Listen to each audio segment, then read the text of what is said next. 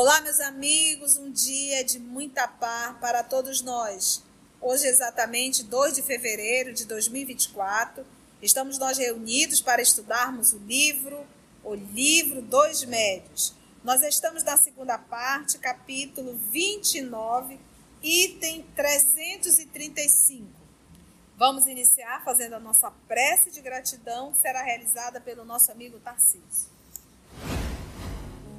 Amado Mestre Jesus, espiritualidade amiga aqui presente, queremos agradecer por mais essa oportunidade de estudo, os ensinamentos que teremos agora, através do livro dos médios, possam ser assimilados por todos nós, para que possamos entender o que é a vida, seguir os caminhos que realmente merecem ser seguidos, que é o caminho do amor, iluminar, Senhor, a todos nós. Queremos te agradecer por as bênçãos que estamos recebendo, por a oportunidade e que a vida possa sempre ser melhor, possa mostrar o verdadeiro caminho que temos que seguir, pois já estamos tão longe de Ti, Senhor, atrasados e rebeldes, que possamos realmente te modificar para melhor e dar um passo em tua direção. É o que queremos o que necessitamos. Fica conosco, Senhor, hoje e sempre. Que assim seja. Vamos então dar continuidade ao nosso estudo no item 335. Eu vou pedir o auxílio da nossa querida amiga Carlinha para fazer a leitura. 335.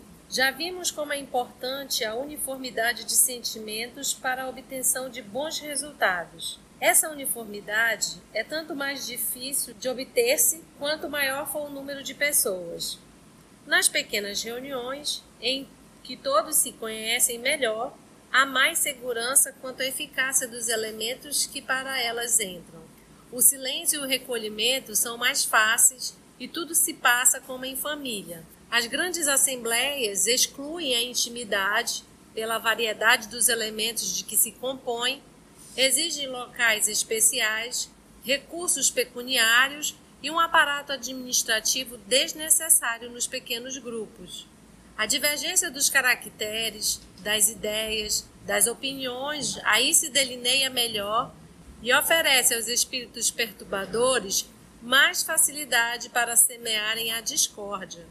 Quanto mais numerosa é a reunião, tanto mais difícil é se contentarem todos os presentes. Cada um quererá que os trabalhos sejam dirigidos segundo o seu modo de entender, que sejam tratados preferentemente os assuntos que mais lhe interessam. Alguns julgam que o título de sócio lhes dá o direito de impor suas maneiras de ver. Daí as divergências, uma causa de mal-estar que acarreta cedo ou tarde a desunião e depois a dissolução, que é a sorte de todas as sociedades, sejam quais forem os seus objetivos. Os grupos pequenos jamais se encontram sujeitos às mesmas flutuações.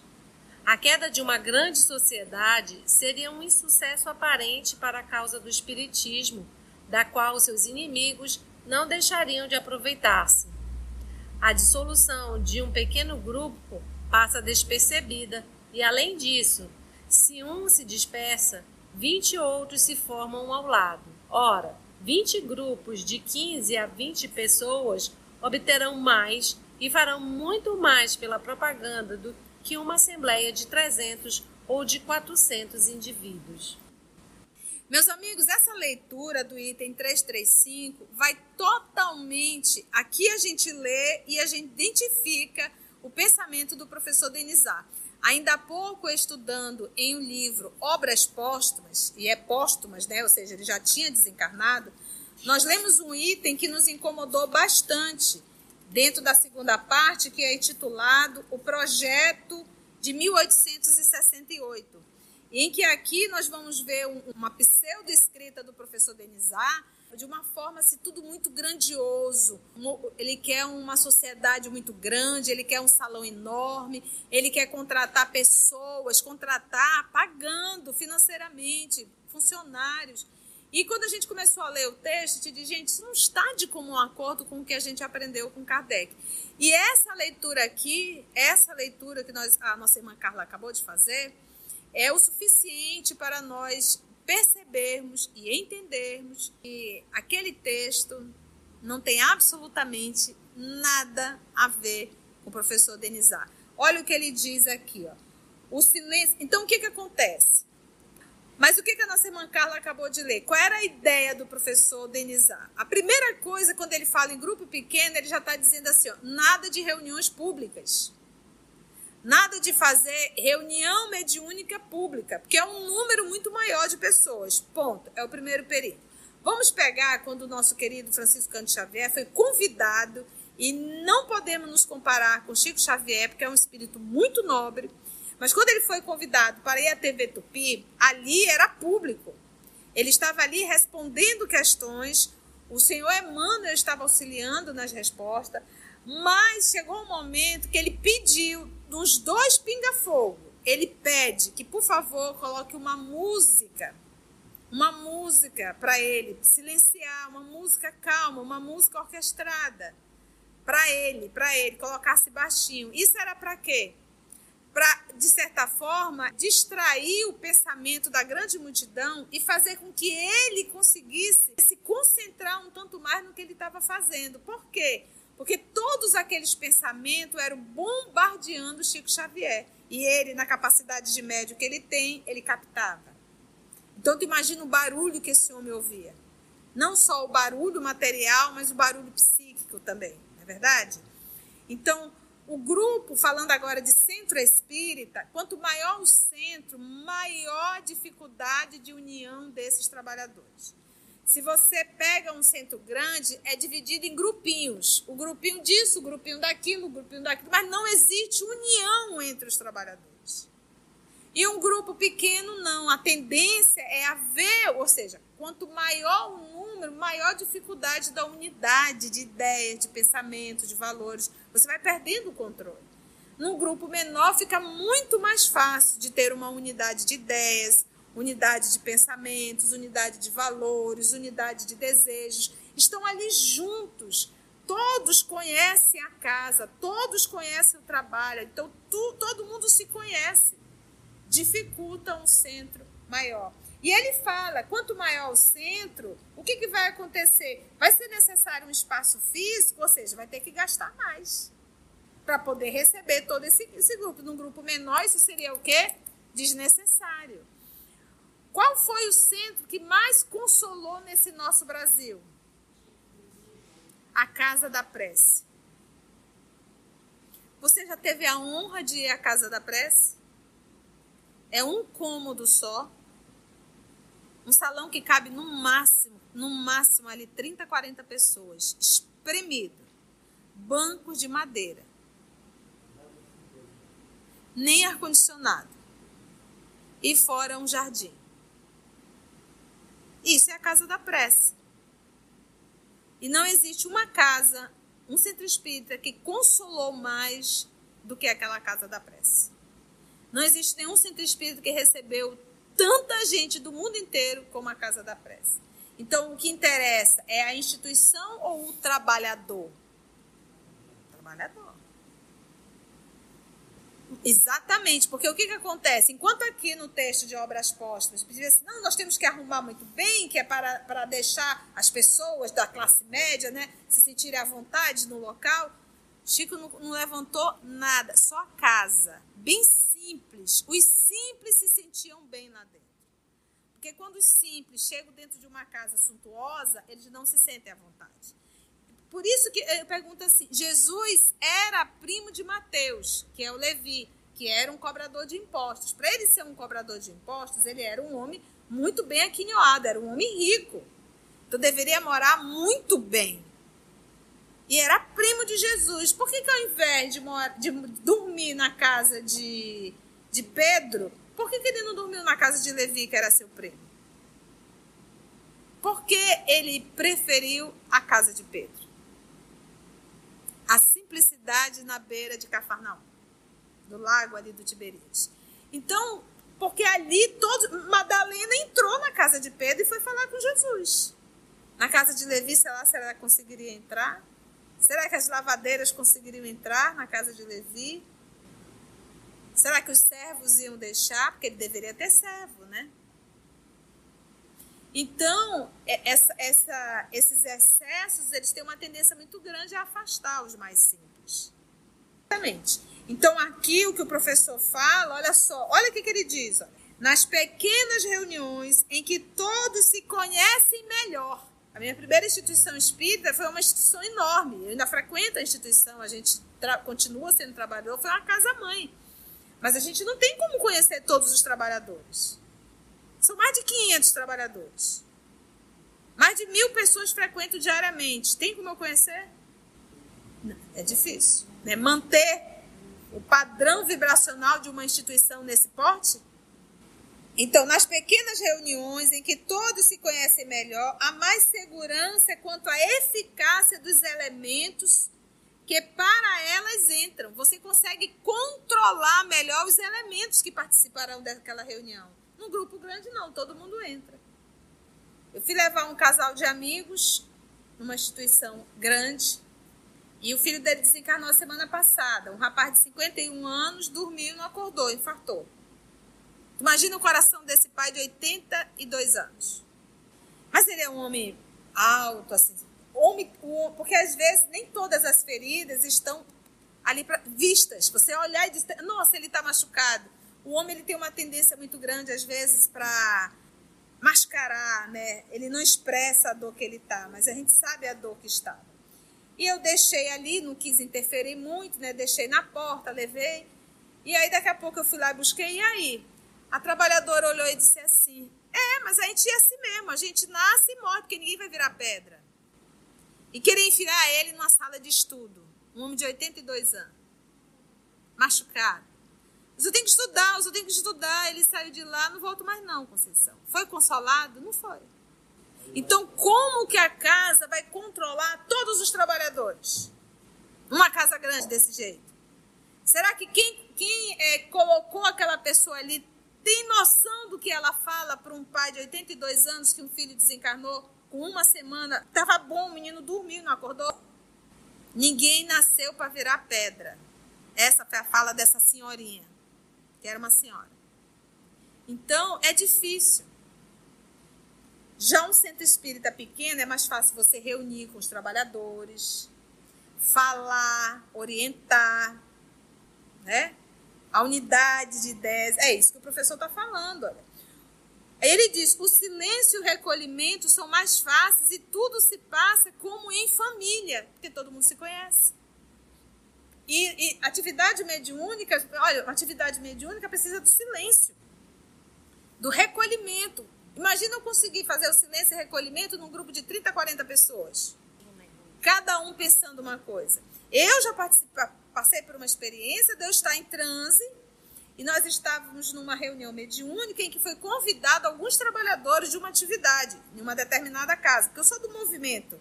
Eu digo, hoje Hoje eu entendo como Jesus atuou na minha vida. Eu não tenho apego a nenhuma casa. Eu sirvo a Jesus em qualquer casa. Porque tem gente que tem apego, só se sente bem se for naquela casa, na outra não se sente bem. Isso é apego. E desde o início da minha atividade, logo no início, eu fui convidada para trabalhar em outro centro espírita. E eu fui questionada, mas por que você está trabalhando em dois? Por que você só não permanece aqui? E hoje eu entendo por que eu não permaneci só num canto. Então, por exemplo, na Covid, qual foi o único local que nós tínhamos oportunidade de entrar para gravar? Aqui numa empresa. Nós estamos no auditório de uma empresa. Os centros todos fechados. Se eu tivesse essa coisa na cabeça, ah, mas só pode ser dentro do centro espírita, fora não pode. A gente teria. Quantos corações teriam deixado de ser consolados, inclusive nós? Porque nós não teríamos aonde gravar. Então, menor, e aqui, é menor, hoje eu digo, é essa é o centro espírita virtual. Né? A gente reúne um grupo pequeno e decide, vamos fazer isso, vamos fazer isso, acabou. Não tem que passar por A, por B, por C, aí o outro diz, não, eu não concordo com isso, o outro, não, não concordo com isso, e a coisa não sai do papel. Porque o que é muito discutido é pouco realizado. É essa fala dele. Então, quanto mais numerosa é a reunião, tanto mais difícil é se contentarem todos os presentes. Por quê? Porque cada um quererá que os trabalhos sejam dirigidos segundo o seu modo de entender. Então é aquilo que eu digo dentro do centro espírita, não é o que eu quero, é como Jesus quer.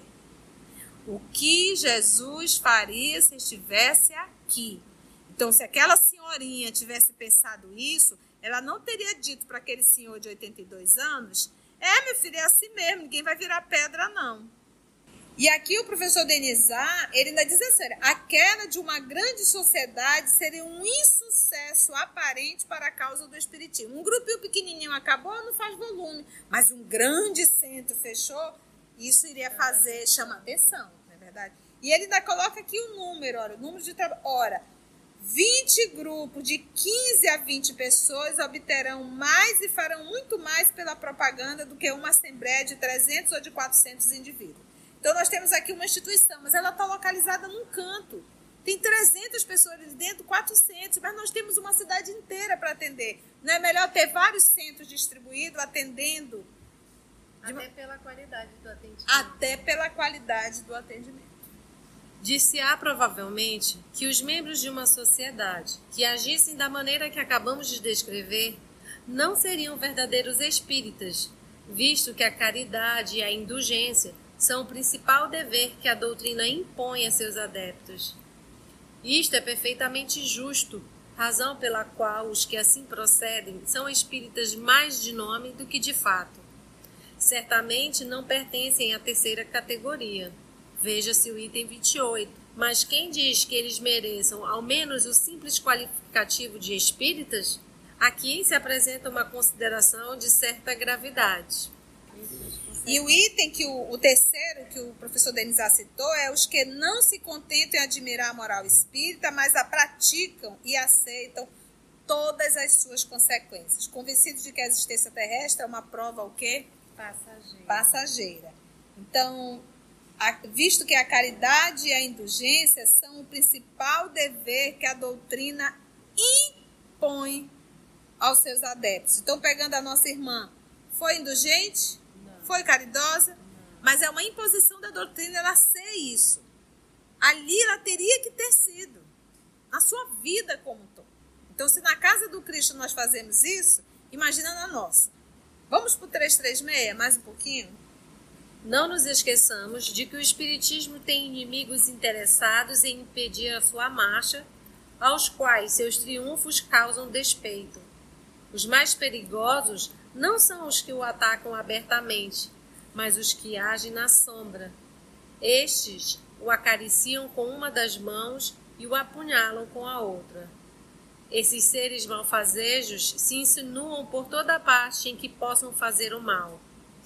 Como sabem que a união é uma força, tratam de destruí-la, semeando a discórdia. Quem poderá então afirmar que nas reuniões as pessoas que semeiam a perturbação e a cisânia não sejam agentes provocadores interessados na desordem? Sem dúvida alguma, não são espíritas verdadeiros nem bons espíritas. Jamais farão o bem e podem fazer muito mal. Compreende-se que tem muito mais facilidade em se infiltrarem nas reuniões numerosas do que nos núcleos pequenos. Graças a manobras escusas que passam despercebidas, semeiam a dúvida, a desconfiança e a inimizade, sob a aparência de falso interesse pela causa, criticam tudo e formam grupinhos que logo rompem a harmonia do conjunto. É o que querem.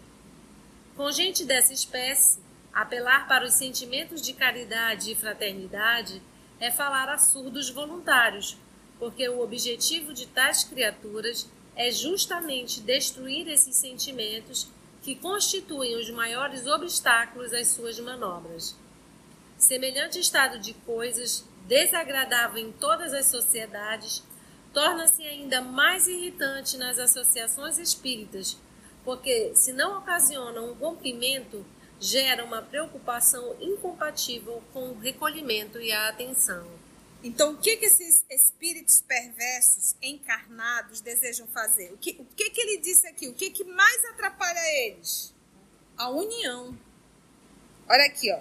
Como sabem que a união, eles sabem que a união é uma força, tratam de destruí-la, semeando o quê? A discórdia. Por isso que Jesus falou: os meus discípulos, eles serão reconhecidos por muito. E quando nos amamos, nós estamos unidos, juntos, fortalecidos. Então, o que, que eles tentam fazer para destruir o trabalho? A cisânia, a discórdia, a inimizade. Então eles atacam. É por isso que a, a tia no EOS, acho que vocês estão caducos de ouvir. E como o EOS já tem mais de 20 anos, eu já passei por algumas experiências. E aonde nós somos atacados? Na discórdia. Sim. Sim, porque o que, que acontece? Eles se infiltram, os encarnados se infiltram para levar justamente a desunião. Então, olha, aquele grupo ali está dando certo. Manda um dos nossos para lá, encarnado. A pessoa vai bater lá. E aí começa a colocar um contra o outro. Começa a fofoca, começa o disse-me-disse. É um cão encarnado. E destrói. Se não houver união, destrói. Então, é por isso que nós temos que estar muito atentos. Muito atentos. Eu, né, Carlinha? A gente que está mais aqui sentadinhos, a, o, o, quem está editando, isso é algo que a gente fala constante. Meus irmãos, se nós cairmos, outros virão e irão fazer. Porque o trabalho é de quem? Não é nosso. Ele jamais vai parar porque nós paramos. Vêm outros melhores do que nós. E vão continuar fazendo o trabalho. Então, que, que esse trabalho possa também ser feito por nós que não venhamos a cair nas armadilhas de lobo. Está aqui. E se o professor Denizar colocou isso aqui, gente, é experiência, ele viveu isso aqui. Muitos que estavam dando tapinha no ombrinho dele, por detrás, estavam metendo realmente, apunhalando realmente. E num grupo grande fica mais difícil. Meus irmãos, nós espíritas nos incomodamos, é o ciúmes, que é o texto do Raul Teixeira. Se nós vemos um salão lotado, nós deveríamos nos alegrar porque o salão lotado, estão estudando, trabalhadores, não. O que está acontecendo? Por que, que esse salão está lotado? Por que, que esse está e o outro não está? Se esse tipo de sentimento paira na, no, no meu coração, eu estou servindo ao mal. Eu não estou servindo a Jesus. Porque quem serve a Jesus se alegra de ver um salão lotado, de ver uma live com quase 400 pessoas fazendo evangelho todo domingo, fora quem acompanha pelas rádios. Então isso está é dentro, por isso que a gente fala, os inimigos do espiritismo estão aonde? Dentro da instituição. E para fazer isso aqui, então, qual é a palavra aqui que deve ficar na nossa cabeça? União. União. Não, não, não cair nas armadilhas. E, gente, essas armadilhas não é coisa grande, não. É besteira. Se a pessoa for parar para contar, tu vai olhar e vai dizer: Eu não acredito que tu deixou a atividade por causa disso. É besteira. É tudo besteira. Mas o trabalho continua. Eu, eu gosto muito desse item aqui, porque por isso que está dentro do livro dos médios. Porque já, já passamos da base do livro dos espíritos, temos todas as informações, e agora vamos ver aqui a parte da ação dos espíritos. Mas não são só os desencarnados que fazem um grande estrago. Os encarnados, que são instrumentos dos espíritos perversos, porque eles também têm os perversos encarnados, utilizam para fazer esse grande estrago. Ele, ele é duro, ele é ele duro não com a palavras. Né? Não, não poupa não. Quem poderá então afirmar que nas reuniões as pessoas que semeiam a perturbação e a cisânia, ou seja, a discórdia, não sejam agentes provocadores interessados na desordem? E aí ele diz, sem dúvida alguma, não são espíritas verdadeiros. Claro que não é. Porque ao invés de somar, quer o quê? Dividir. Entram nos grupos só para semear a discórdia, a dúvida. Sabe aquela pessoa que vai estudar e é contra tudo? Sabe? Atrapalha o dirigente.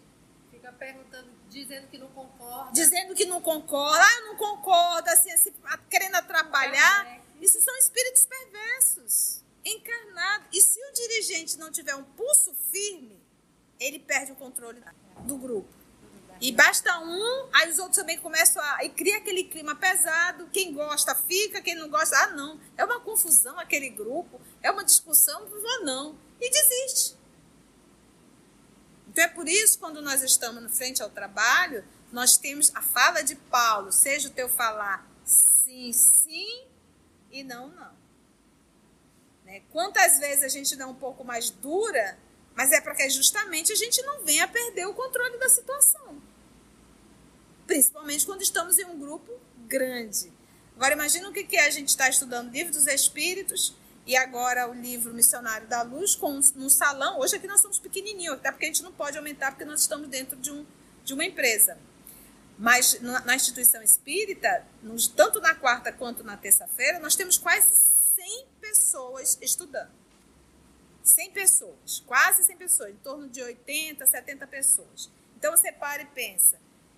Se a gente não tiver uma certa segurança, a gente perde o controle. Daqui a pouco tá, tá nó e, e estudo não tem. Todos interessados. Todos interessados, cada um com seu caderninho, fazendo as suas anotações, porque o propósito é esse. Mas para isso a gente tem que saber colocar o quê? Limites, né? firmeza. Senão a coisa não acontece. Vamos dar uma parada aqui? Nosso tempo já. Foi bom, gente? Então, isso é estudar Kardec, tá? Fomos até o 336, né? Finalizamos. Então, se Deus nos permitir, a nossa próxima semana nós iremos estudar o item 337. Se você chegou até aqui o final, deixa seu comentário é muito importante a gente poder ler o teu comentário. Não esqueça de curtir para que possa divulgar a página, dar o seu like, né? E, se possível, faça a sua inscrição no nosso canal e toca o sininho. Porque quando você toca o sininho, o YouTube avisa para você quando o EOS publicar um novo estudo. Então, receba um grande abraço da família OS Manaus.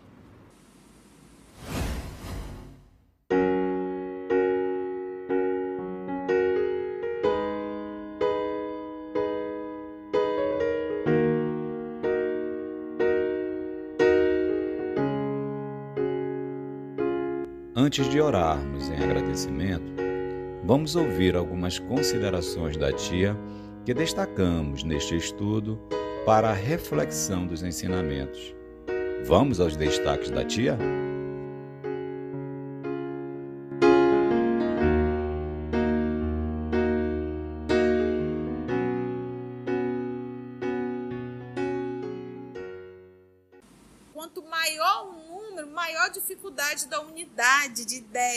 Pensamentos, de valores. Você vai perdendo o controle. Num grupo menor fica muito mais fácil de ter uma unidade de ideias, unidade de pensamentos, unidade de valores, unidade de desejos. Todos conhecem a casa, todos conhecem o trabalho. Né? A gente reúne um grupo pequeno e decide: vamos fazer isso, vamos fazer isso, acabou.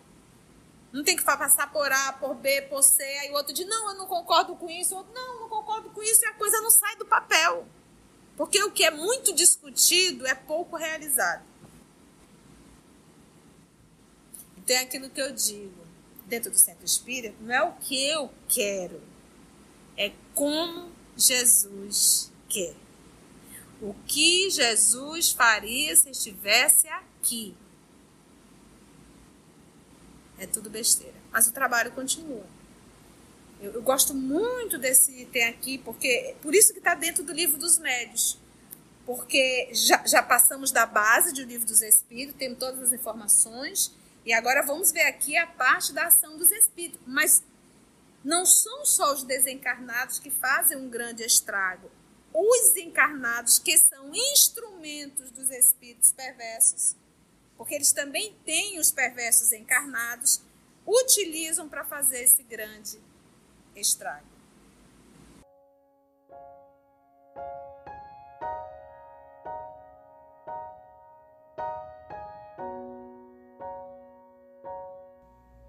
Assim, concluindo o nosso estudo de hoje e agradecendo o nosso Mestre Jesus por mais este momento de aprendizado, vamos orar?